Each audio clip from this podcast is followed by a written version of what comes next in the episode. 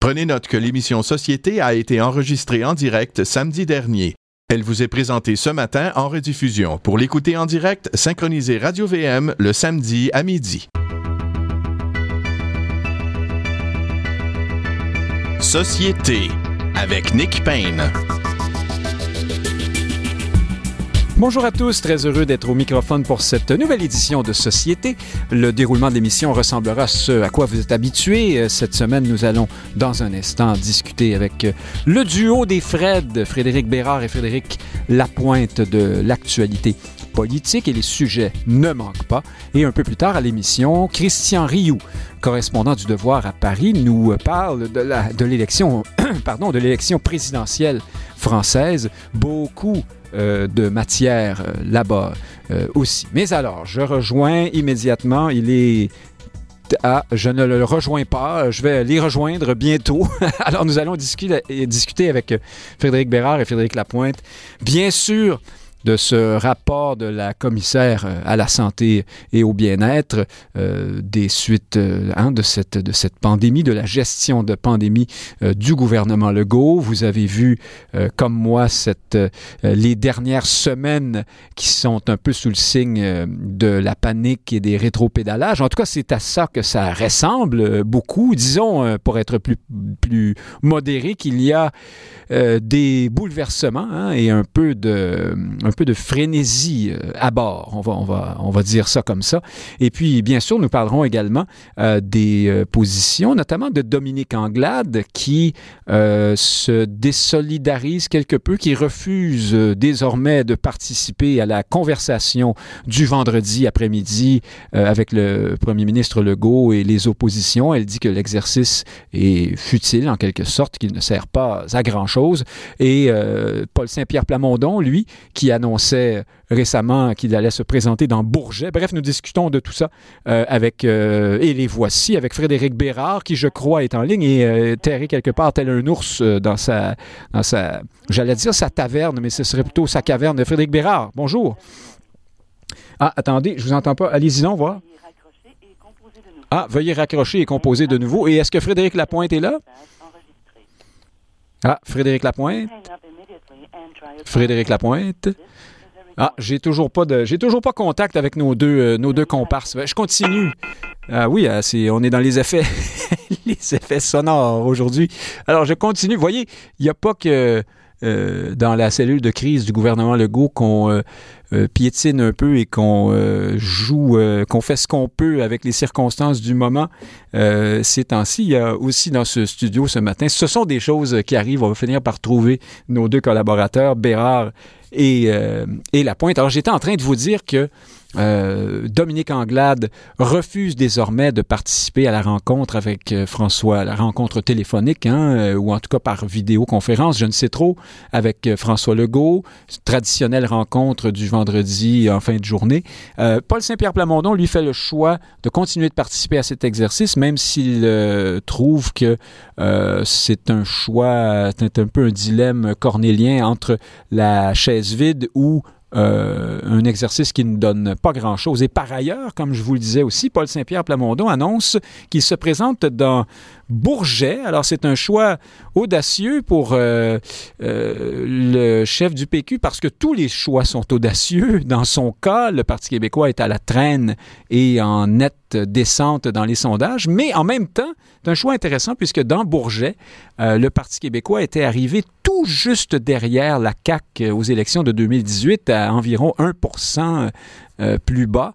Euh, c'est Macacoto à l'époque qui euh, représentait le Parti québécois. C'est un certain M. Campo qui l'a emporté pour la CAQ. Personne ne sait vraiment de qui il s'agit. Alors peut-être que, voyez, ce euh, ce duel avec un caquiste euh, d'arrière-ban dans un, dans un comté qui était autrefois un château fort, un bastion péquiste, euh, pourrait au final sourire à M. Saint-Pierre Plamondon. Mais en même temps, depuis 2018, le Parti québécois a beaucoup décliné dans les intentions de vote. Justement, c'est un autre de nos sujets cette semaine, ce nouveau sondage léger qui confirme un sondage de Main Street Research de façon, de façon un peu moins extrême, là où on voit que la CAQ perd des appuis mais demeure très populaire, tandis que les libéraux, eux, sont stationnés sur leur vote, comment dire, leur vote, leur base électorale, hein, anglophone et, et allophone, à 20% Québec solidaire Éric Duhem et son Parti conservateur, ainsi que le Parti québécois, ferment la marche euh, tous plus ou moins dans la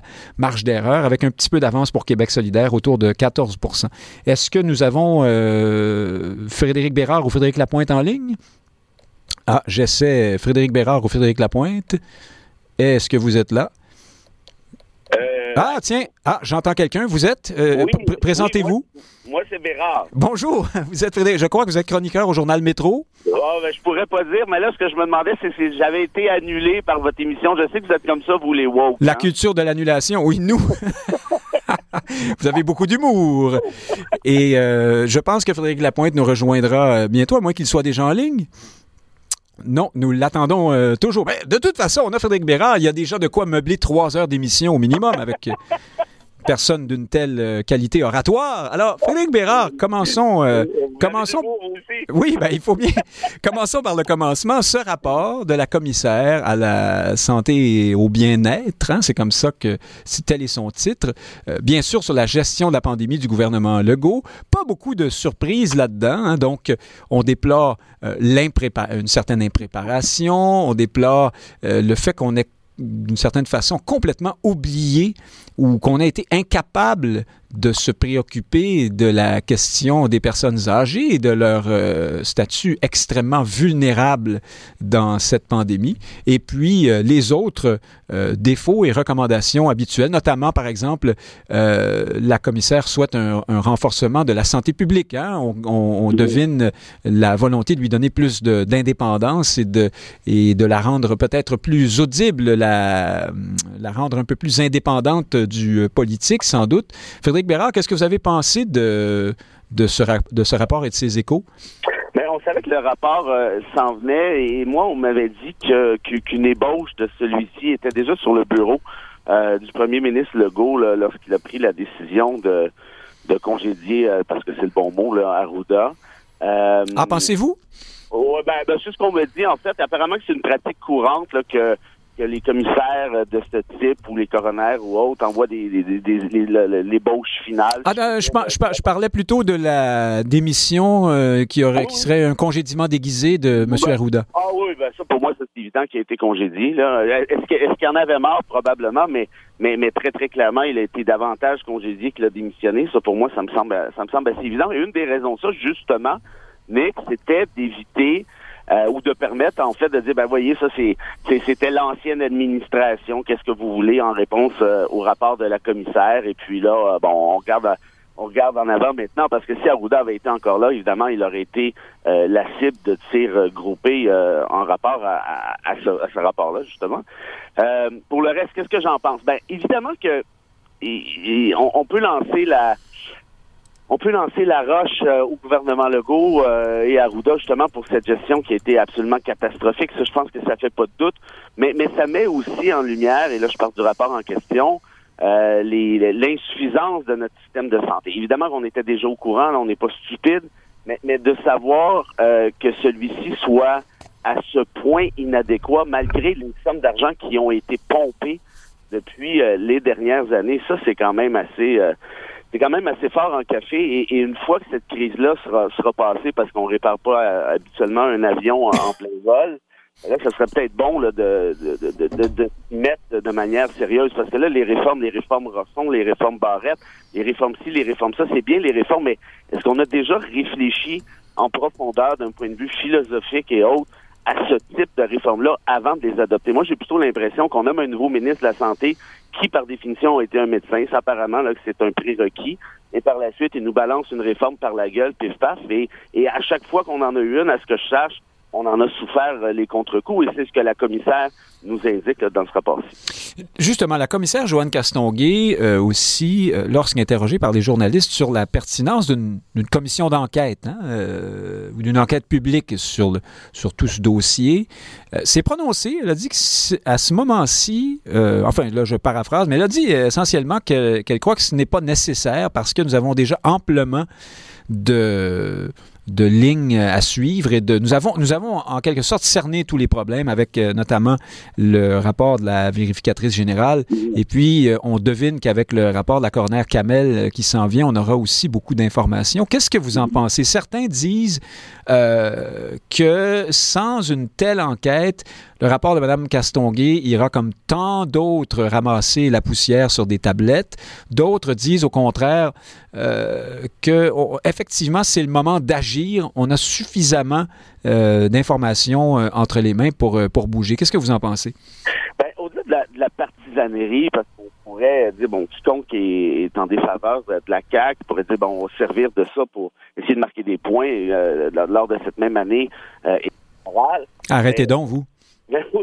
évidemment. Ben, D'ailleurs, les partis d'opposition ont l'air assez tranquilles là-dessus. Hein. J'ai pratiquement rien entendu. C'est peut-être moi qui écoute mal. Euh, mais, mais au-delà de cette partisanerie, au-delà de l'électoralisme d'un côté ou de l'autre, je pense que franchement, Nick, il, est temps de, de, de faire le, Il sera temps éventuellement, en fait, de faire un post-mortem sérieux et comme je l'expliquais tout à l'heure, d'étudier en profondeur comment se fait-il qu'on pompe autant de fric dans un secteur comme celui-là avec si peu de résultats. Comment se fait-il, juste sur la question des CHSLD, qu'on en soit là actuellement?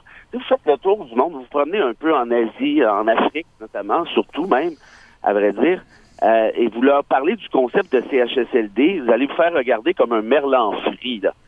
vous, vous, dompez vos personnes âgées dans des gugus semi-bureaucratiques, semi-privés, tout croche, euh, dans des conditions horrible, et j'insiste là, horrible.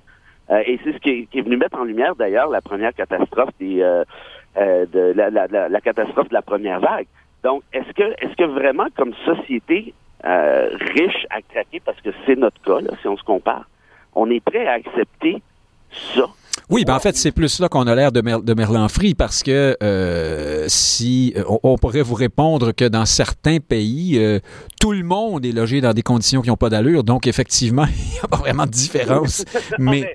Vous avez compris que, par exemple, dans plusieurs endroits en Asie, les personnes âgées ont une valeur beaucoup plus importante d'un point de vue. Oui, bien sûr. Mais il y a, l'Italie aussi où on les garde euh, dans les familles et où, où cela les a exposés également au virus avec un résultat catastrophique. Il faut faire attention à ce qu'on souhaite aussi. vous avez raison. Tout ce que j'essayais de dire, c'est qu'au-delà de la question purement philosophique, si on, décide d'aller de l'avant, de conserver ce, modèle-là, qui est celui de domper nos personnes âgées dans des endroits du genre, est-ce qu'on pourrait, à tout le moins, s'assurer qu'il y ait un minimum de qualité de vie. Et là, on parle, on parle de bouffe, on parle de soins.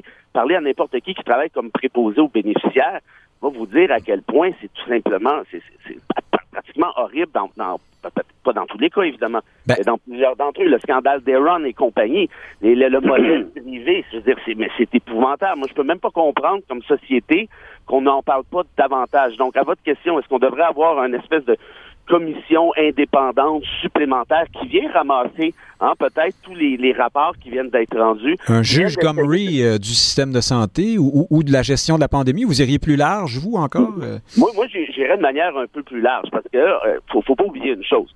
le gouvernement Legault a très certainement une responsabilité dans ce qui s'est produit, quoi qu'il en dise, quoi qu'il en pense. Mais, mais moi, ce qui m'intéresse davantage, c'est, je me répète encore, mais c'est comment, comment accepte-t-on des conditions semblables pour nos aînés, de un, si je parle des CHSLD, et de deux, mais qu'est-ce qui se passe avec tout ce fric-là en matière de santé pour qu'on ait des résultats si pitoyables? On m'a dit qu'en Ontario, actuellement, évidemment qu'ils sont un peu plus nombreux, mais ils sont quand même pas, le, pas plus nombreux que nous non plus, il y a 2400 lits disponibles aux soins intensifs, contre 300 au Québec, et apparemment qu'ils en ont 500 de disponibles supplémentaires si, si le besoin se faisait sentir, le cas échéant. Alors, Comment, comment, comment, on explique ça? François Legault qui tripe raide sur l'Ontario aux cinq minutes, il nous en parle, c'est son barème par excellence. Qu'est-ce qui explique une différence comme celle-ci, sachant qu'on est dans le même régime fédéral, sachant que au prorata, le Québec obtient sa part de transferts fédéraux en matière de santé. Donc, très clairement, il s'agit de mauvaise gestion et ça, on peut pas l'imputer exclusivement à la CAQ, évidemment. Alors, vous avez entendu quelques onomatopées et autres exclamations. Ce sont celles de Frédéric Lapointe qui, qui, nous a rejoint. Euh, je vous, ne vous ai pas présenté officiellement. Vous êtes ancien candidat dans Maurice Richard, fondateur de la Ligue d'action civique. Frédéric Lapointe, vous, je reviens au début de la discussion sur ce rapport de la euh, commissaire Castonguay. Euh, qui se, le rapport se titre Le devoir de faire autrement. C'est un excellent titre quand même hein, pour un truc qui pourrait aller euh, ramasser la poussière sur une table ou finir dans une grande déchiqueteuse très, très performante. Mais euh, Frédéric Lapointe, vous, Qu'avez-vous, d'abord, avant qu'on parle de la question de la commission d'enquête, qu'avez-vous pensé des, rec des recommandations là-dedans? J'en ajoute quelques-unes. On parle euh, d'un manque de leadership euh, euh, au gouvernement, littéralement, pendant la crise. On parle de la difficulté, ah, ben ça n'apprend rien à personne, mais d'un problème de main-d'œuvre aussi. Et puis, je, je, le répète, là, bien sûr, cette. Alors, le l'expression de la commissaire, c'est l'absence d'une lentille aînée. Donc, une sorte d'incapacité même de voir les, personnes âgées et leur, situation particulière euh, par le système et par, euh, oui, euh, principalement par le système et par le gouvernement aussi. Qu'est-ce que vous en pensez, Frédéric Lapointe? Il y, a, il y, a, plusieurs choses qui peuvent être mentionnées. À, à la question pourquoi est-ce qu'on a davantage de gens en CHSLD que d'autres juridictions, euh, il y a une explication sociologique à ça. Je ne sais pas si elle fait partie du rapport. Culturel. Mais il faut, mm -hmm. non, non, non, je ne pense pas. Ah. Euh, je, je, pense que ça tient au fait que si nous sommes aujourd'hui une société riche, hein, je suis d'accord avec euh, Frédéric Bérard là-dessus, euh, nous étions avant hier une société pauvre.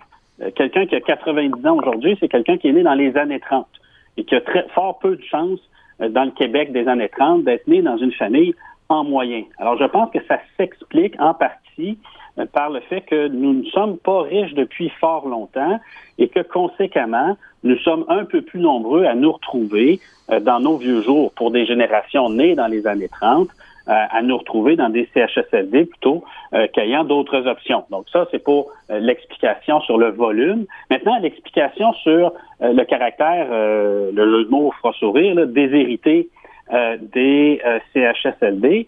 Au Québec, on a un système de santé on peut appeler ça un manque de leadership, mais où il y a du leadership. Le leadership est dans les corporations professionnelles, principalement celles des médecins, qui vont, ils sont entraînés à le faire et collectivement et individuellement, tirer la couverte et le budget dans leur direction. Or, les CHSLD, ce n'est pas central dans la pratique des médecins ou des autres corporations professionnelles qui ont le pouvoir dans notre système de santé. Donc oui, ça demande un leadership politique très fort pour corriger les dysfonctions. Ça demande un corps administratif qui peut tenir tête aux corporations quand vient le temps de répartir les budgets dans un CIUS. Et non, il ne faut pas nommer systématiquement un ministre de la Santé qui vient d'une de ces corporations médicales. Je dirais en particulier éviter les médecins spécialistes quand on connaît l'expérience qu'on a eue euh, avec M. Barrett. Donc, ça, c'est pour l'explication du, du, caractère déshérité des CHSLD. Maintenant, la question de Frédéric, pourquoi est-ce que ça coûte extrêmement cher au Québec avec fort peu de résultats? L'explication est très intéressante cette semaine. On a entendu tout le monde dire, on pourrait faire, mais tellement mieux si on était un peu plus souple, un peu moins perfectionniste, un peu plus tolérant au risque. Alors, je suis content que cette crise-là amène le système de santé à revoir ses façons de faire, mais peut-être que la population aussi va devoir accepter une part de risque un peu plus importante pour qu'on puisse être beaucoup plus efficace dans le système de santé. Je pense que euh, la, les médecins spécialistes, la santé publique, euh, les écoles, euh, les spécialistes universitaires ont tous dit que le plan désagréable de priorisation du gouvernement, je, je sors du rapport là, euh, de, euh, de, la commissaire ici, là, mais l'explication, elle est là. À trop vouloir tout faire parfaitement et sans risque de blâme, on en devient inefficace. On, on court trop de lapin à la fois. Mais alors, concrètement, qu'est-ce que qu'est-ce que vous dites quand vous dites qu'il faudrait accepter plus de risques? Ah, le, le, le, le rapport préparatoire qui a été publié cette semaine l'explique. Donnez-nous un exemple par, concret. Là. Je sais pas, exemple, le, le, risque qu'il n'y ait pas de place pour vous à l'hôpital de temps en temps? Non, euh... non c'est pas ce risque-là. C'est justement le risque qu'il souhaite éviter. C'est par exemple isoler non pas les cas de COVID quand il y en a euh, des, milliers et des milliers, mais isoler plutôt les patients immunodéprimés, les patients cancéreux, créer des zones froides et fonctionner le plus normalement possible. Alors, ratisser moins large et, laisser entrer le virus dans l'hôpital comme on entendait ben, cette semaine. C'est-à-dire euh, pas renvoyer les employés euh, trois semaines à la maison quand on en a besoin à l'hôpital, les ramener euh, rapidement, hein, ça, fait partie des risques. Euh, peut-être ne pas organiser des douanes à chaque étage, à chaque corridor, ça nous empêche de soigner du monde, parce que les risques sont plus importants de perdre des patients ou que des gens viennent pas plutôt qu'il y ait des contagions mineures. Donc, tout ça a été étudié par des experts et ils arrivent eux-mêmes à la conclusion que quand on n'a pas les moyens de faire autrement, et c'est pas dramatique dans l'absolu qu'il y ait des périodes de pointe où on doit faire des choix, ben, on est obligé de revoir ces risques et soigner plus de monde, mais de un peu moins chercher la perfection à chaque fois. Et sur la pertinence, en terminant, Frédéric Lapointe, d'une enquête publique, euh, êtes-vous dans quel camp vous situez-vous? Ben, les enquêtes publiques, pour avoir en avoir réclamé une, en quelque sorte obtenu une, puis observer la transformation du Québec euh, à, sa suite, hein, la commission Charbonneau, euh, les, commissions d'enquête sont essentielles pour mettre la lumière sur des sujets dont on ne discute pas par ailleurs. Euh, la corruption en était un cas, c'était tabou dans le milieu politique. Est-ce qu'on ne discute pas de la question de la santé ou de la question de nos aînés? J'ai l'impression qu'on en discute ben, C'est-à-dire qu'on a, quand même beaucoup parlé de la question de la collusion et de la corruption avant qu'on finisse par avoir cette enquête quand même. Euh, oui, mais la différence, la différence, c'est que le milieu politique était dans le déni et que les institutions municipales en particulier, ah. même s'il y avait trois, quatre euh, articles dans le journal, euh, c'était quelque chose qui existait nulle part alors que ça existait à peu près partout. Euh, donc, je, ne pense pas qu'on soit dans cette situation. Dans le même cas de figure avec la santé, d'accord. Mais il y a toujours un problème de concentration du pouvoir dans les autres fonctions de notre système de santé. Ça, c'est bien évident. Je le répète, les CHSLD, ce n'est pas important pour les gros joueurs de notre système de santé. Euh, allons euh, un peu, dépassons la question du système de santé, de la, oui, surtout du système de santé. Parlons de Dominique Anglade, Frédéric Bérard. Vous, vous, il me semble que vous l'aimez bien, vous, Dominique Anglade. Je me souviens, il me semble. Euh, elle refuse désormais de participer à la traditionnelle rencontre stratégique avec le gouvernement, là, chaque, chaque semaine, chaque vendredi, euh, rencontre destinée à, à, travailler, à définir la stratégie à adopter afin de faire euh, face à la, à la pandémie. Euh, Madame Anglade dit que, bon, ben, somme toute, ça ne sert à rien, cette, cette rencontre-là. Les dés sont, sont pipés. Euh, en quelque sorte, tout est décidé d'avance. C'est une sorte de comédie. et donc, elle, n'y va plus. Paul Saint-Pierre Plamondon, lui, par exemple, fait le choix de rester, comme, comme les autres d'ailleurs. Est-ce que y aurait-il un élément électoral dans cette décision, Frédéric Bérard? Ben, j'ai pas d'écho, en fait, mais euh, entre vous et moi, Nick, est-ce que est-ce que vous seriez surpris, vous, d'apprendre que le gouvernement Legault euh, se serve de ces rencontres euh, d'un point de vue parfaitement factice et que toutes les décisions soient déjà prises à l'avance? Ben oui, euh, non, non et non, effectivement. Euh, je ne serais pas surpris non plus que lorsqu'on est un leader de l'opposition, euh, un peu à la traîne dans les sondages, et que, somme toute, on est au, fin fond du fond plutôt d'accord avec ce que décide le gouvernement, c'est un peu gênant d'aller le critiquer en campagne électorale, surtout si on s'assoit avec lui chaque vendredi. Ah ben ça, ça oui, et puis non, mais ça, ça je suis d'accord avec vous. Euh, tu peux pas donner non plus l'impression d'avaliser des décisions qui sont nécessairement impopulaires. Mais alors, donc, pour vous, c'est pas parce que les élections s'en viennent là que. Ben, c'est sûr que c'est sûr que pour Anglade, c'est de marquer un espèce de semi-coup d'éclat, en quelque sorte. Là. Faire parler euh, d'elle, hein? Claquer mhm. la porte, c'est toujours euh, assez populaire quand on veut faire parler de soi. Euh, c'est une, manière. Sauf si la porte est munie d'un, vous savez, ces amortisseurs là, qui font que, comme dans les films de Jacques Tati, oui. les, les, portes capitonnées. Oui, c'est ça. dans ce cas-ci, par contre, euh, je, comme je vous dis, je, je, n'y étais pas à ces rencontres. J'ai aucune idée de ce qui s'est dit, ce qui s'est passé. Mais très clairement, de voir la façon euh, dont gouverne le gouvernement Legault depuis, depuis, depuis trop longtemps maintenant, c'est-à-dire à grands coups de décret, refuser d'ouvrir l'Assemblée nationale alors qu'il ouvre l'ensemble des écoles euh, du Québec, euh, même si non, non ventilées ou à peu près. Euh, ça serait pas surprenant qu'il débarque là en espèce de, de, de, de, comment je dirais, gros gens comme devant, puis voici comment ça va se passer, les amis, soyez contents ou pas, on s'en fout. Donc, en d'autres termes, Anglade a sûrement réalisé qu'elle perdait son temps de manière absolument euh, totale, sauf que, comme vous dites, en claquant la porte, au moins, elle, crée une espèce de, de, de, petit semi-buzz, euh, pour l'instant du moins, et, ça lui permet aussi de se dissocier de décisions qui, non seulement sont rendues impopulaires, mais qui sont en train, à mon avis, d'installer une espèce de fossé grandissant entre une partie importante de la population et le gouvernement Legault. On voit qu'il y a des, des, des, commerçants, des restaurants et autres qui ont annoncé qu'ils allaient défier le gouvernement. Donc, il y a une espèce de perte de, de, de, de confiance, il y a aussi une perte de contrôle de la part du gouvernement Legault. Est-ce qu'on va aller arrêter ces gens-là? Donc, pour Anglade, bien évidemment, de se dire, ben voyez, moi, j'ai claqué la porte, donc arrangez-vous avec vos affaires maintenant, ben c'est drôlement plus pratique que l'inverse. Frédéric Lapointe, qu'en pensez-vous? Et, euh, et aussi de la décision inverse des autres euh, leaders d'opposition? Moi, moi, je considère que la crise est de plus en plus artificielle euh, et construite par le gouvernement. Euh, que la crise pandémique s'entend, là. Oui. Exact, mhm. exact. Et, euh, que, que, notre système de santé manque un peu de lits, doivent procéder à des arbitrages. Euh, on se rend pas compte jusqu'à quel point c'est business as usual.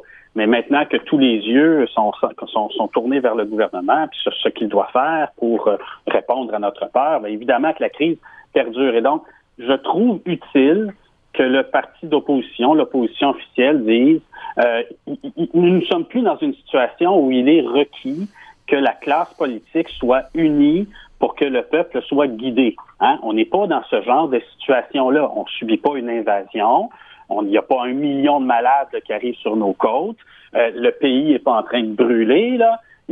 500 lits peut-être de plus occupés que d'habitude dans nos hôpitaux. Donc, euh, je pense qu'il faut qu'on revienne sur Terre et que l'opposition officielle, à savoir Mme Anglade et les libéraux, reviennent sur Terre, se désolidarisent du gouvernement et fassent une critique un peu plus acerbe de son action, c'est très bien. Euh, et euh, donc, votre chef, lui, qui dit euh, que, somme toute, entre la chaise vide et continuer de participer à ces rencontres, il fait le second choix malgré tout parce qu'il pense qu'il peut peser euh, dans le débat parce qu'il rend public euh, les demandes qu'il fait au gouvernement lors de ces rencontres, par exemple. C'est, n'est-ce pas? Euh, alors, c'est un mauvais choix qu'il fait? Ou... Non, c'est, c'est, toute la différence entre le rôle d'opposition officielle et le rôle, je suis pas trop gêné de le dire, là, mais le rôle d'un tiers parti et en particulier d'un chef qui n'est pas élu à l'Assemblée nationale. Donc, c'est, c'est une fenêtre sur l'activité gouvernementale, une occasion d'influence. Euh, c'est pas euh, c'est pas détestable comme comportement non plus, mais pour que la population ait un autre écho au message gouvernemental, on s'est doté au fil des siècles d'une telle chose qu'une opposition officielle. Et quelle est raison, qu'elle a tort, son rôle, c'est de s'opposer? Alors, dans, les, dans la situation tout à fait presque normalisée dans laquelle nous sommes, que l'opposition officielle fasse son travail, puis que les autres partis fassent leurs calculs. Euh, Frédéric Bérard, justement, continuons de, parler des euh, tribulations euh, des différentes oppositions à Québec. Paul Saint-Pierre Plamondon, restons avec lui un instant, annonçait en fin de semaine dernière son intention de briguer les suffrages dans Bourget. Donc, ce comté, autrefois bastion péquiste, perdu par une très, très faible marge euh, aux mains d'un caquiste inconnu, euh, qui, est encore inconnu aujourd'hui, euh, en 2018, hein, un certain Campo, j'oublie son, prénom, mais Macacoto, donc pour le Parti québécois, avait perdu là, de, de, quelques points, 1% quelque chose comme ça, aux mains de ce, ce caquiste. Québec solidaire, il faut le dire, suivait de près. Euh, à deux ou trois points derrière. Est-ce que c'est un, c'est un, bon pari pour euh, Paul Saint-Pierre Plamondon si, si, si tant est qu'une telle chose puisse exister pour le chef du PQ? Vous venez de répondre à votre propre question. Est-ce que c'est le moins pire, disons ça comme ça? Ben, moi, j'ai regardé Québec 125 avant de joindre euh, à votre émission. Et côté prédiction, on parle de probabilité d'élection caquiste à 97% Ça me semble beaucoup. Euh, et le 3 restant va à Québec solidaire. là, vous parlez de Bourget, là? Oui, oui, je parle de Bourget. Et qu'est-ce que. Euh, ah bon?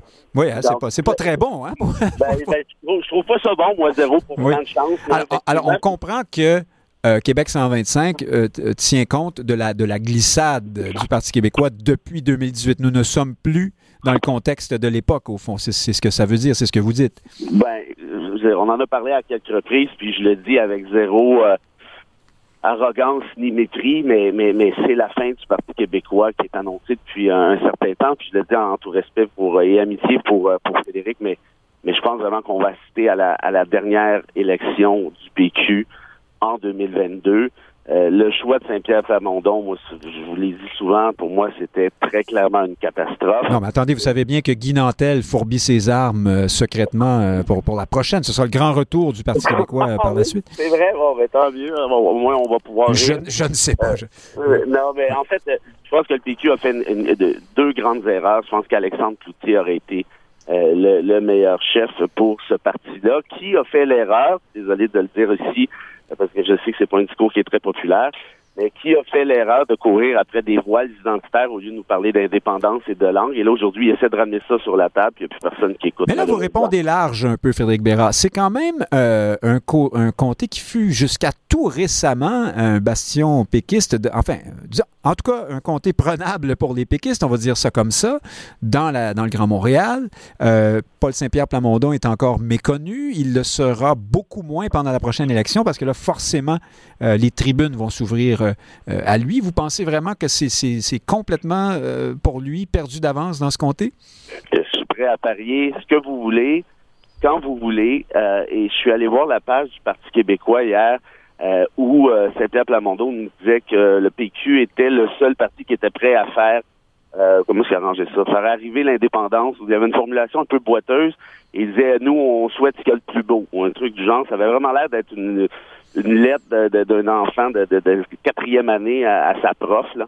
Euh, et, j'ai regardé les commentaires en dessous, et ça, ça m'a inquiété, vraiment. Et là, je vous dis, évidemment que l'échantillon est relativement faible, mais il y avait quand même énormément de commentaires. J'en ai lu pratiquement une centaine. Et je suis très sérieux. Vous pouvez aller voir, d'ailleurs, c'est encore là, sauf si on censuré. Et une portion appréciable, peut-être même 75-80% de ces commentaires-là, disant vous nous parlez d'indépendance, on veut plus rien savoir, vous vous êtes pas opposé au gouvernement Legault, euh, tant pis pour vous, moi je vais voter conservateur, je vote pour du M, et je, je, n'en revenais pas, je ne savais pas. Évidemment, ce sont les gens les plus vocaux, je dis pas que c'est le, le militant péquiste moyen nécessairement, c'est pas ce que je dis non plus, mais il y a très clairement une portion de ces gens-là qui s'en vont maintenant chez Duhem. En d'autres termes, ça allait déjà assez mal comme ça pour le PQ avec Québec solidaire et avec la CAQ qui venait de bouffer tout bas, tout côté.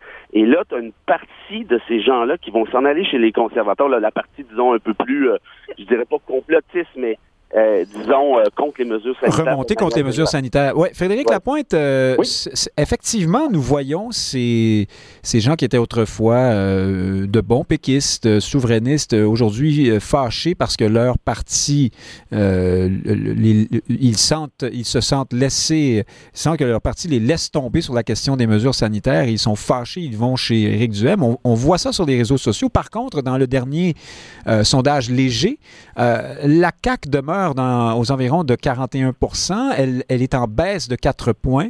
Les autres partis euh, flottent dans leurs eaux habituelles, mais c'est Éric Duhem, lui, qui gagne 6 points. Donc, euh, on peut penser que le mouvement euh, de gens fâchés contre les mesures sanitaires profite, part de la CAQ et va aux conservateurs d'Éric Duhem pour l'essentiel, ou en tout cas pour une bien plus grande part que en ce qui touche le, le Parti québécois, non? Ben, je reviens sur les conservateurs, mais un petit détour par Bourget. Je pense que c'est un excellent choix euh, pour Paul Saint-Pierre Plamondon. Euh, je pense que euh, le portrait va changer d'ici l'élection. J'invite mon collègue à ne pas parier trop vite, ou en tout cas à ne pas parier à 100 contre 1. Ça pourrait lui coûter. Oui, Frédéric Bérard, ne pariez pas votre boîte de masque N95 tout de suite. mais moi, je vous dis, je il faut savoir. Vous attend le pari. D'accord. Alors, il faut savoir que dans Bourget, un enjeu qui est probablement aussi important dans les discussions que la pandémie, c'est la question du REM. Et le gouvernement Legault ne l'emporte pas dans le cœur des résidents, euh, du moins de tous les résidents, et le Parti québécois a une position beaucoup plus en phase avec euh, les gens dans l'Est. Donc, c'est pas étranger au fait que Paul Saint-Pierre Plamondon choisisse spécifiquement une circonscription de l'Est, pas simplement parce qu'elle est plus francophone, mais également parce qu'il y a un dossier très important euh, qui est en cours là-bas. Maintenant, sur les conservateurs, euh, j'ai dit en ondes ici que euh, les conservateurs coûteraient cher aux caquistes et c'est un peu ce qui se produit. Je dois admettre. Mais là, ça coûte cher en point de pourcentage, mais pour le moment, on ne peut pas imaginer que ça se transforme. Pour le moment, on ne peut pas s'imaginer que ça se transforme en siège sonnant et trébuchant. Puis par ailleurs, dans, au mois d'octobre, peut-être qu'Omicron sera un vague souvenir et que nous serons dans une forme de, de détente comme celle que nous avons connue cet été et cet automne aussi. Hein? Euh, peut-être. Mais ce que je n'avais pas prédit, c'est qu'une portion de l'électorat du Parti québécois qui, euh, parfois les gens sont pour l'indépendance du Québec parce qu'ils sont contre les gouvernements. Hein. Donc, euh, vous voyez un peu le profil idéologique que ça que ça recouvre. Et donc, ben, ils sont contre les initiatives du gouvernement du Québec quand ça vient un peu trop jouer dans dans leurs bras, là, dans leurs poches ou autrement dans leur mode de vie. Donc oui, ça, il y a, y a des électeurs du Parti québécois qui vont vers le Parti conservateur. Ce n'est pas que les commentaires que euh, lit Fred Bérard, euh, c'est un phénomène réel. Et le Parti québécois, ben, comme euh, le Parti québécois est un parti plus, plus, plus, plus, du côté de la science, plus technocratique, donc c'est un défi de conserver ces électeurs-là lorsqu'il y a une option populiste comme celle des conservateurs. Je dirais même que l'hypothèse n'est pas folle. Ça peut être un, un, un, sujet clivant, un wedge, comme on dit en anglais, pour le gouvernement que de s'en prendre violemment aux non-vaccinés et de regarder ensuite les autres partis en disant est-ce que vous êtes prêts à me suivre et de, autrement dit, miser sur le Parti conservateur pour empêcher qu'une coalition gouvernementale d'alternance avec les libéraux ou avec le Parti québécois ne s'installe. D'un côté, il peut faire ça avec le wokisme et Québec solidaire et de l'autre, en, en faisant des, non vaccinés des boucs émissaires. Il y a son deuxième wedge et ça va, ça peut laisser assez peu d'air, assez peu d'électeurs pour les libéraux et les péquistes d'ici la prochaine élection. Oui, en même temps, on imagine un peu, on, ne sent pas que François, c'est vraiment dans la nature de François Legault d'aller si loin que ça dans le, la, mise au banc des non-vaccinés. On a eu l'impression que ça forçait, ça a pris plusieurs de, réclamaient, euh, plusieurs le critiquaient pour une forme de mollesse à leur endroit. Et puis depuis sa sortie sur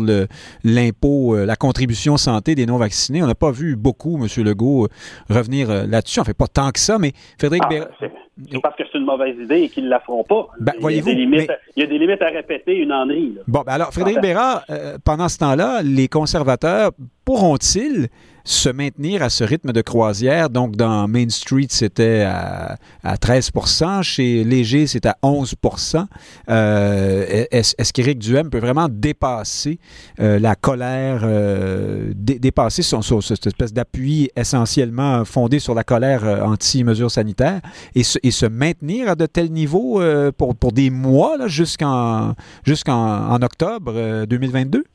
C'est sûr que actuellement la, plateforme de Duhem, du moins telle qu'on la connaît dans les euh, dans les sondages, euh, pas dans les sondages, mais dans l'espace public, est, plutôt mono-sujet, c'est-à-dire les mesures sanitaires. Euh, c'est-à-dire je suis celui qui s'oppose, je suis le seul qui s'y oppose en fait, ou à peu près.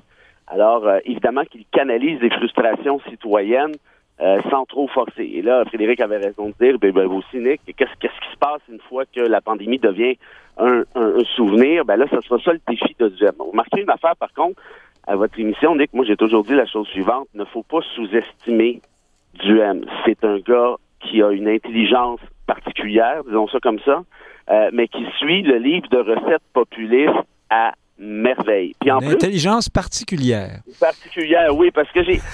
Et je, le connais assez pour savoir. Vous, vous, auriez voulu rien dire que vous auriez dit la même chose, hein? Ben, je dirais que parce que quand tu parles avec du M, souvent ça va bien, tu dis, ah ben c'est brillant, c'est brillant, c'est brillant, et là, pouf, tout à coup, on dirait qu'il y a un bardeau qui décolle du toit. tu te dis, mais qu'est-ce que c'est, qu'est-ce, qu'il vient de me dire là? Donc voilà, c'est ce que je voulais dire par intelligence particulière. Ceci dit, non seulement il suit le livre de recettes populistes à merveille, mais il est très sympathique aussi. Et, et ce qui fait en sorte qu'aujourd'hui, regardez, partout en Occident, il y a des mouvements populistes qui, qui ont décollé, qui se sont installés, qui vont se réinstaller à la Maison-Blanche en 2024. On peut parler du Brésil, on peut parler d'Oban, on peut parler... bref, euh, ce ne sont pas les exemples qui manquent. Et du M personnifie ce, en fait, cette espèce de, comment je dirais, de propension, en quelque sorte, d'anti-pouvoir, de simplisme intellectuel, de pensée magique, et en plus avec euh, chose binette, là, comment elle s'appelle, le Casabonne, Casabonne, bref, moi je la connaissais pas, mais apparemment c'est une vedette de la télé. Vous ne connaissez pas Anne Casabonne, en tout cas, vous, ben allez, vous ben allez, la connaître, je peux vous dire ben ça. Oui, ben voilà, mais puis je le dis pas avec, euh, ben là je le dis un peu avec mépris parce que j'ai compris ce qu'elle avait dit sur les vaccins et tout, puis là, voyez-vous, c'est c'est qu'on entretient ce discours populiste, encore une fois, simpliste, nous sommes contre votre ennemi, nous allons vous protéger, ne vous inquiétez pas, quitte à ce qu'on vous dise absolument n'importe quoi. Alors, donc, si on additionne tout ça, euh, regardez le courant occidental actuel, je vois mal comment Québec pourrait s'isoler d'un mouvement semblable. Et du M, je vous le dis, euh, c'est pas des femmes, il y a 50 000 membres au moment où on se parle il parlait de 47 000 nouveaux membres euh, récemment. C'est donc dire qu'ils étaient 3 000 avant la grogne euh, anti-COVID. Mais, ça, ça, repose de façon très, très criante la question que je vous posais au début. Est-ce 50 000, à 50 000, c'est le parti qui a le plus de membres au Québec. oui, il faudrait cependant que ce soit un des premiers partis dans l'histoire des partis qui ne dit pas un peu des chiffres gonflés sur son nombre de membres, mais on verra, on verra pour la suite. Euh, le temps nous bouscule un peu. Frédéric Lapointe, pardon, Frédéric Bérard, le, Frédéric Parlait euh, de, de, populisme. On devine entre les lignes qu'il parlait de démagogie aussi. Je ne suis pas certain que vous avez employé le terme. Est-ce qu'on peut, Frédéric Lapointe, être populiste sans être euh, démagogue. Est-ce que, euh, et, je vous pose une deuxième question qui est un peu la même question, vous-même qui êtes sceptique en ce moment sur la, rigueur des mesures sanitaires et sur l'ampleur du, du problème réel de la pandémie, est-ce que vous trouvez néanmoins qu'un parti qui se veut sérieux se tire dans le pied ou pas? En s'adjoignant des gens comme Anne Casabonne qui disent bon, des choses évidemment grossièrement euh, critiques, ouais, c'est le moins qu'on puisse dire, sur les, sur les vaccins, par exemple. Il y a quand même un très fort consensus au Québec, même chez les gens qui sont tannés des mesures sanitaires, à l'effet que les vaccins, ben, c'est à peu près tout ce qu'on a sous la main pour faire ce, qu'on peut pour essayer de, de contrer ce virus néanmoins. Qu'est-ce que vous en pensez? Ben, tous les partis n'ont pas à être dans le consensus. Euh, l'essence de la démocratie, c'est qu'il y ait euh, autant d'options que les gens le souhaitent pour représenter leur point de vue. Et après ça, que, le meilleur ou que le plus populaire gagne. Donc, j'ai pas de problème, moi, à ce qu'il y ait un parti comme le Parti conservateur qui tienne des propos euh, hors, hors consensus, hors majorité, et que des gens s'y retrouvent, expriment leur point de vue, font valoir leur nombre pour avoir un rapport de force. Et à cet égard, Mme Casabonne, à Longueuil, c'est une bonne candidature. Elle est connue. Puis oui, elle va rassembler ceux qui pensent comme elle, puis on pourra en prendre la mesure. Mais je vous pose la, question, différemment. Attendez, juste sur celle-là, euh, est-ce qu'il y a-t-il néanmoins un prix à payer, non pas pour euh, sortir du consensus, ça peut même être payant de ne pas être dans le consensus de façon euh, par principe, là, mais quand on dit essentiellement le contraire de ce que tous les faits qu'il est possible de se mettre sous les yeux nous disent. Est-ce qu'il n'y a pas là une forme de, mensonge ou de démagogie qui est peut-être moins payant, euh, moins payante? En tout cas, ça n'a pas empêché Donald Trump euh, d'avoir une belle carrière politique, un peu toxique, vous direz-vous, une belle, une belle carrière politique. Mais bon, la, différence entre populisme et démagogie, hein, posez cette question-là. Il faudra faire une émission euh, complète là-dessus, sans doute. Mais, mais en deux phrases, c'est pas un problème que de refléter le sentiment de la population, c'est lui rendre service. Je constate que ça devient un problème lorsque, comme puissance publique, comme premier ministre, on accueille la colère des gens pour la retourner vers leurs voisins, la retourner vers leurs collègues de travail, comme il l'a fait en voulant satisfaire la population et en tapant sur les non-vaccinés, en leur promettant un impôt spécial notamment. Ça, c'est une ligne qu'il n'aurait pas dû franchir. Ah, la difficile euh, danse, euh, l'art, de faire de la politique et d'essayer de faire plaisir à tout le monde. Euh, Frédéric Bérard, Frédéric Lapointe, vous, vous n'êtes pas pris là-dedans, vous n'avez personne à qui vous devez plaire absolument. En tout cas, pas pour le moment. non, parce qu'on n'est pas très bon. oui, c'est ça. On, en reparlera quand Bérard sera premier ministre du Canada, bien sûr, et ah Lapointe, ben premier ministre du Québec. Attention, ça s'en vient. Chers auditeurs, dans un instant, merci à vous deux et à la semaine prochaine. Chers auditeurs, dans un instant, Christian Rioux, correspondant du Devoir à Paris, nous parle de la présidentielle française qui est fort euh, spectaculaire et haute en couleur cette année. À tout de suite.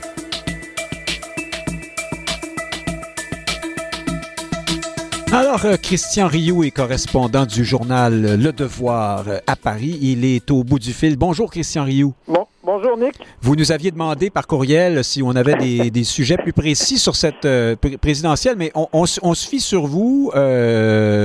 Il y, a beaucoup à dire. Commençons quand même par euh, l'actualité brûlante immédiate, nous apprenons que l'avocat Gilbert Collard, qui est élu de l'Assemblée nationale euh, et une grande gueule du, Rassemblement national de, Marine Le Pen, annonce aujourd'hui son ralliement à la campagne d'Éric Zemmour. Ça suit euh, quelques ralliements récents, celui de Guillaume Pelletier, un ancien des Républicains, donc la droite plus conventionnelle, disons ça comme et aussi Monsieur Rivière, un ancien du Rassemblement national. Est-ce que Zemmour est vraiment en train de faire cette union des droites dont il se réclame? Parce que quand on regarde les sondages, c'est pas, ça ne saute pas aux yeux pour le moment. Hein?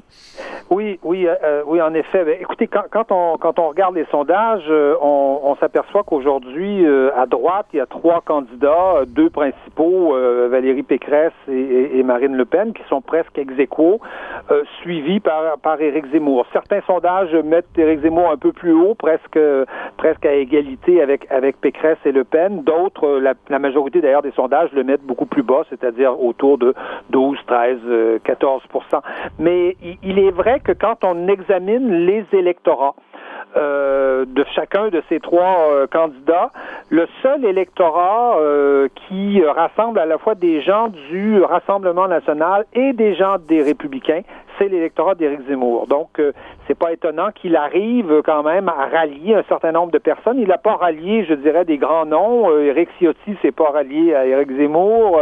Euh, euh, Marine Le Pen n'a pas fait allégeance à Éric Zemmour. Mais effectivement, il va chercher des, il va, il est allé chercher Guillaume Pelletier chez les, chez les, chez les Républicains. Guillaume Pelletier avait quand même à l'époque été vice-président des Républicains. Et là, il va chercher, chercher Gilbert Collard, qui est un eurodéputé, qui est quelqu'un d'assez euh, Pardon, j'ai dit qu'il siégeait à l'Assemblée nationale. Oui, euh, est-ce que je, me suis trompé? Hein? C'est un eurodéputé. Oui, Gilbert Collard, il siège, à, Strasbourg, à Bruxelles. Voilà. Et, euh, mais c'est quelqu'un. Gilbert Collard, vous savez, ce qui se profile derrière Gilbert Collard, c'est Marion Maréchal. Euh, tout le monde. C'était une sorte de binôme, hein? C'était une sorte, presque une sorte de binôme pendant un certain temps. Ils ont siégé ensemble là-bas. Oui, absolument. Gilbert Collard euh, Gilbert Collard euh, avait été un soutien extrêmement important de, de, de, Marion Maréchal au moment de la, au moment des élections, des élections régionales. Il y a déjà, il y a déjà un certain temps. Et donc, donc, ce qui se profile derrière Collard, c'est effectivement Marion Maréchal qui reste, en tout cas, au, front, au Rassemblement national et à droite en général une figure euh, relativement importante là qui pourrait éventuellement probablement rallier euh, Éric Zemmour. Mais bon, on voit bien qu'on échelonne un peu les, les ralliements. Euh, on verra s'il si, y, en a d'autres. On les égrène parce qu'il y en aurait trop, il y en aurait trop peu pour faire une. Oui, oui, absolument. Et Éric Zemmour doit, comme la comme la campagne d'Éric Zemmour, je dirais, s'est stabilisée quelque part. Elle a été à la baisse pendant un certain temps. Là, elle semble se stabiliser. ses, soutiens sont assez solides, comme ceux de Marine Le Pen, hein, d'ailleurs, sont solides. Euh, ceux qui sont moins solides, c'est ceux de, de, Valérie Pécresse, qui, euh, dont la campagne peine un peu là, en, ce moment. Et donc, euh, effectivement, Zemmour doit montrer qu'il se normalise quelque part et qu'il et qu'il et qu'il qu'il n'est pas sorti du jeu. Alors, alors vous avez, oui, mis le doigt sur le problème de Valérie Pécresse. Pour éclairer nos auditeurs, précisons qu'elle et Marine Le Pen sont dans les 17-18 là, à peu près égalité dans les sondages contre 25 Des fois, c'est l'autre. Et, le président, euh, l'actuel président Macron à 25% euh, Sauf que dans le cas de Valérie Pécresse, on constate que euh, ses électeurs sont. leur choix est moins définitif hein, quand on va dans les, les pages plus, plus complexes des sondages, quand on regarde quel serait votre, qui serait votre deuxième choix, est-ce que vous êtes sûr de votre coup? Alors là, c'est plus difficile pour Valérie Pécresse, effectivement. Est-ce que selon vous, c'est annonciateur de, de, de, problèmes à venir pour elle dans la campagne? Est-ce que pour la, campagne de, Valérie Pécresse, je vous dirais, bon, elle, elle, elle, est, elle, a remonté dans les sondages au moment où elle a été choisie par la primaire, euh, par la primaire de la droite, ce qui est normal. Ensuite, elle, se stabilise autour de 17% mais effectivement, c'est, faut dire que la campagne de Valérie Pécresse, c'est une sorte de grand écart. Hein. Elle a eu aujourd'hui, euh, ce, ce, ce week-end, cette fin de semaine, l'appui des, des partis centristes. Alors, vous avez l'appui d'un parti centriste avec euh, Christophe Lagarde, C'est presque une mauvaise nouvelle, ça. Ben, c'est presque une mauvaise nouvelle, mais c'est son choix de campagne, quelque part. Elle, elle, choisit d'aller euh, ratisser euh, très large, et comme elle ratisse large, évidemment, les soutiens sont plus, sont plus, sont plus aléatoires. Mais je pense que, et, et, et, Valérie Pécresse ne cesse de, elle a rencontré Laurent Vauquier, par exemple, donc à droite, elle va à droite, là, là, là c'est l'UDI, elle, est, elle est plus au centre. Et, donc, elle, on, sent que Valérie Pécresse euh, veut montrer qu'il y a du monde autour d'elle, qu'il y a des gens qui la soutiennent, euh, qu'elle ratisse large, mais le grand problème de Valérie Pécresse, c'est qu'elle n'a pas, je dirais encore, euh, brisé l'armure. C'est ce que les, Français appellent ça comme ça. Vous savez, quand vous entrez en campagne, à un moment donné, bon, c'est bien beau, vous êtes en campagne, mais à un moment donné, il faut briser l'armure. C'est-à-dire, il faut, il faut, il faut dire où vous êtes il faut dire ce que vous voulez faire et, et, il faut casser des œufs pour faire l'omelette. Affirmer une personnalité forte dans la campagne. Et ça, Valérie Pécresse ne l'a toujours pas fait et on se demande quand est-ce qu'elle va le faire parce que le temps passe quand même et il va falloir que Valérie Pécresse à un moment donné euh, s'affirme. Est-ce que à la limite on, peut se demander jusqu'à maintenant parce que Valérie Pécresse euh, égrène beaucoup de sondages, vous savez, elle répète beaucoup de, pas, de sondages, je veux dire, elle, répète beaucoup de slogans. Vous savez, euh, euh, Macron a cramé la caisse. bon, c'est le genre de choses comme ça, mais à un moment donné, dans les entrevues qu'elle donne, on sent sent qu'elle rame, on sent qu'elle rame. Hein, elle n'est pas, euh, n'est pas tout à fait au, niveau euh, où peut-être euh, évidemment Emmanuel Macron ou même Marine Le Pen ou, ou Éric Zemmour. Et donc, donc on, sent une fragilité, une vraie fragilité dans la campagne de, de de Valérie Pécresse. Oui, et, là, écoutez, on, va voir. Et comme je vous dis, elle n'a pas brisé l'armure, ce que les Français appellent briser l'armure, c'est-à-dire elle, n'a pas affirmé véritablement sa, sa, sa, personnalité dans cette, euh, dans cette campagne comme d'autres candidats l'ont fait. Euh, parlons, euh, Christian Rioux, correspondant du Devoir à Paris, des, de la gauche. oui. Alors, j'y vais très rapidement. Jean-Luc Mélenchon, aux environs de 9% Anne Hidalgo, mairesse de Paris, 2% Yannick Jadot, l'écologiste, 5% Christiane Taubira, ancienne ministre notamment de François Hollande, sous François Hollande, euh, qui est dans ces eaux-là, 5% aussi, qui s'est déclaré plus, plus récemment. Euh, et cette primaire de la gauche. Expliquez-nous, parce que quand on regarde ça d'ici, ça a l'air un peu, sinon fumeux. En tout cas, euh, il y a du brouillard là-dessus. Il y a des candidats qui ont l'air d'être candidats malgré eux. Enfin, expliquez-nous, qu'est-ce que c'est que cette affaire? Je ne sais pas si je vais pouvoir vous euh, arriver à vous expliquer ça, parce que ça a l'air très fumeux euh, vu d'ici, d'ici aussi. Ah bon?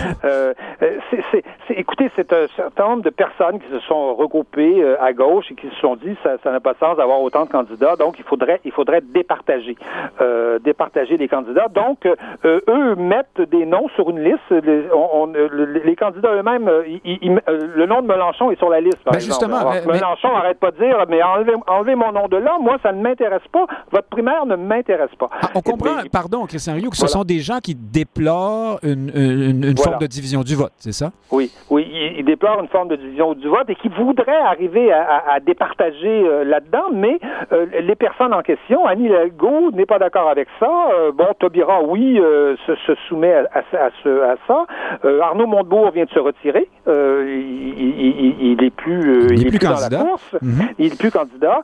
Et, le premier, celui qui arrive premier, enfin, n'est pas intéressé par ça. Et même Yannick Jadot le, dit, n'est pas intéressé par cette, par cette primaire. Donc, les deux seuls candidats un peu, je dirais, un peu sérieux de la gauche, qui sont Jadot et qui sont Montebourg, pas, pas Montebourg, mais Mélenchon. mais, Mélenchon, évidemment, ne sont pas intéressés par ça.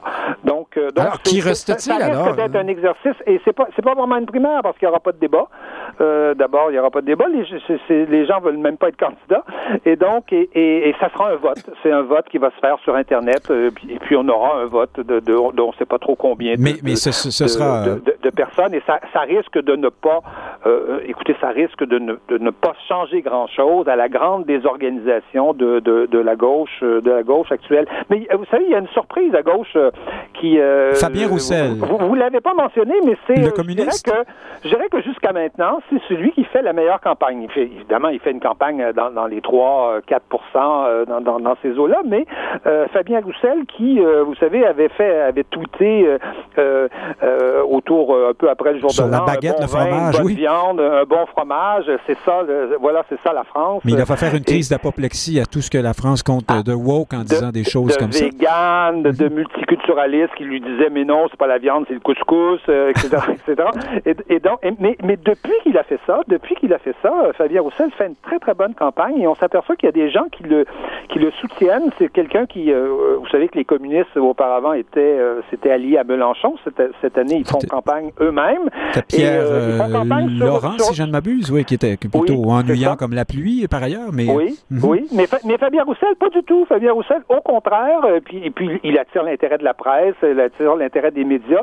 Il, il, veut, je pense, ressusciter une une, une, une gauche, ce que ce que Michel Onfray appellerait la gauche old school, hein, la, la, la, gauche de, de, de, la vieille école. Il est pour le nucléaire, par exemple. Il soutient, il soutient la question du nucléaire. Il parle des classes populaires, ce qui, ce qui est assez rare aujourd'hui, euh, aujourd'hui euh, à gauche. Et donc, il fait une campagne assez, euh, assez, assez bonne. D'ailleurs, il, il, disait, vous savez, auparavant, on reprochait aux communistes de manger des enfants, et bien, maintenant, on leur reproche de manger de la viande. Vous voyez? Oui, et, il dit c'est un progrès quand même.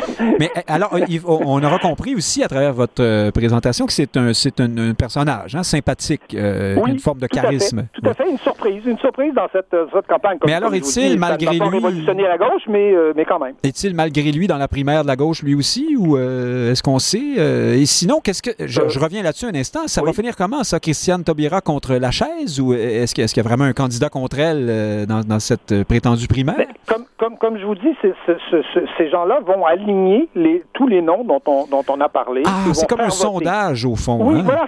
En oui. fait, ça, ça, sera une sorte de, de, sondage, mais de sondage non non scientifique.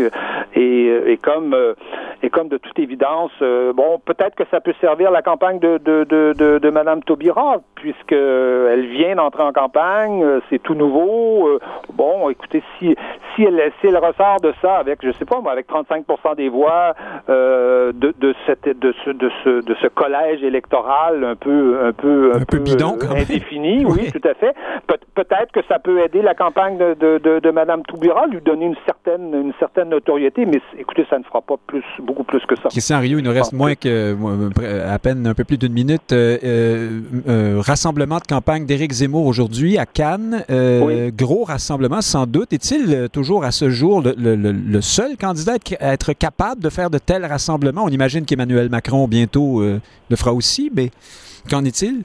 Euh, pour l'instant, euh, effectivement, c'est Éric Zemmour qui, euh, qui a fait les, les, les, les, principaux les principaux rassemblements et Mélenchon. Mélenchon aussi en, en, a fait en a fait un certain nombre, moins moins massif, moins important qu'Éric Zemmour, mais Zemmour veut, je pense, veut faire une campagne avec avec des assemblées, avec des avec des gens, pas seulement une campagne sur les médias sociaux ou ou sur ou sur sur internet. Évidemment, Macron, on attend. je peux vous dire qu'à partir de cette semaine, euh, on, on, pense que euh, Emmanuel Macron peut entrer en campagne à peu près n'importe quand. Hein, se, bah parce qu'il se fait tard, oui. hein, quand même, oui. Oui, parce que bon, il a prononcé au, au, début de la semaine, il a prononcé son discours, euh, son discours à l'Union européenne, parce que vous savez que la, la France prend la présidence de l'Union européenne. Là, c'est un peu formel, c'est une présidence tournante là, pendant pendant six mois, -hmm. et donc il a prononcé son grand discours, fait ce, ce, son éloge des, des, des, des, valeurs des valeurs européennes, mais on, on sait qu'il attendait ce moment pour euh, il pas question qu'il qu se qu'il qu devienne candidat officiellement candidat avant cette date-là. Avant cette présidence. Et, oui, on doit oui. vous. Euh... Et, ça sera certainement lié à, à, à, la, à, la, question du Covid. On peut penser au 2 février où on va commencer à déconfiner, on va commencer à, relâcher les mesures. Ça serait peut-être un bon moment pour entrer euh, en campagne en disant regardez, on vous libère, euh, allez-y. Certains vous environt euh, du oui. Québec, Christian Rioux. Bon. Christian Rioux, correspondant du Devoir à Paris. Merci de nous avoir Merci un peu. bien. On compte sur vous pour continuer de porter le regard québécois sur cette campagne. À très, bientôt, j'espère. Au plaisir. Merci beaucoup. À bientôt. Au revoir. Merci à vous, chers auditeurs. Nick Payne qui vous dit merci d'avoir été à l'écoute cette semaine. Restez bien. Si vous sortez, couvrez-vous bien. Valérien Fournier était à la mise en onde aujourd'hui et, et on le remercie. Et dans, j'espère, sept jours, la semaine prochaine, samedi, nous vous accueillerons de nouveau. alors, à très bientôt. Merci.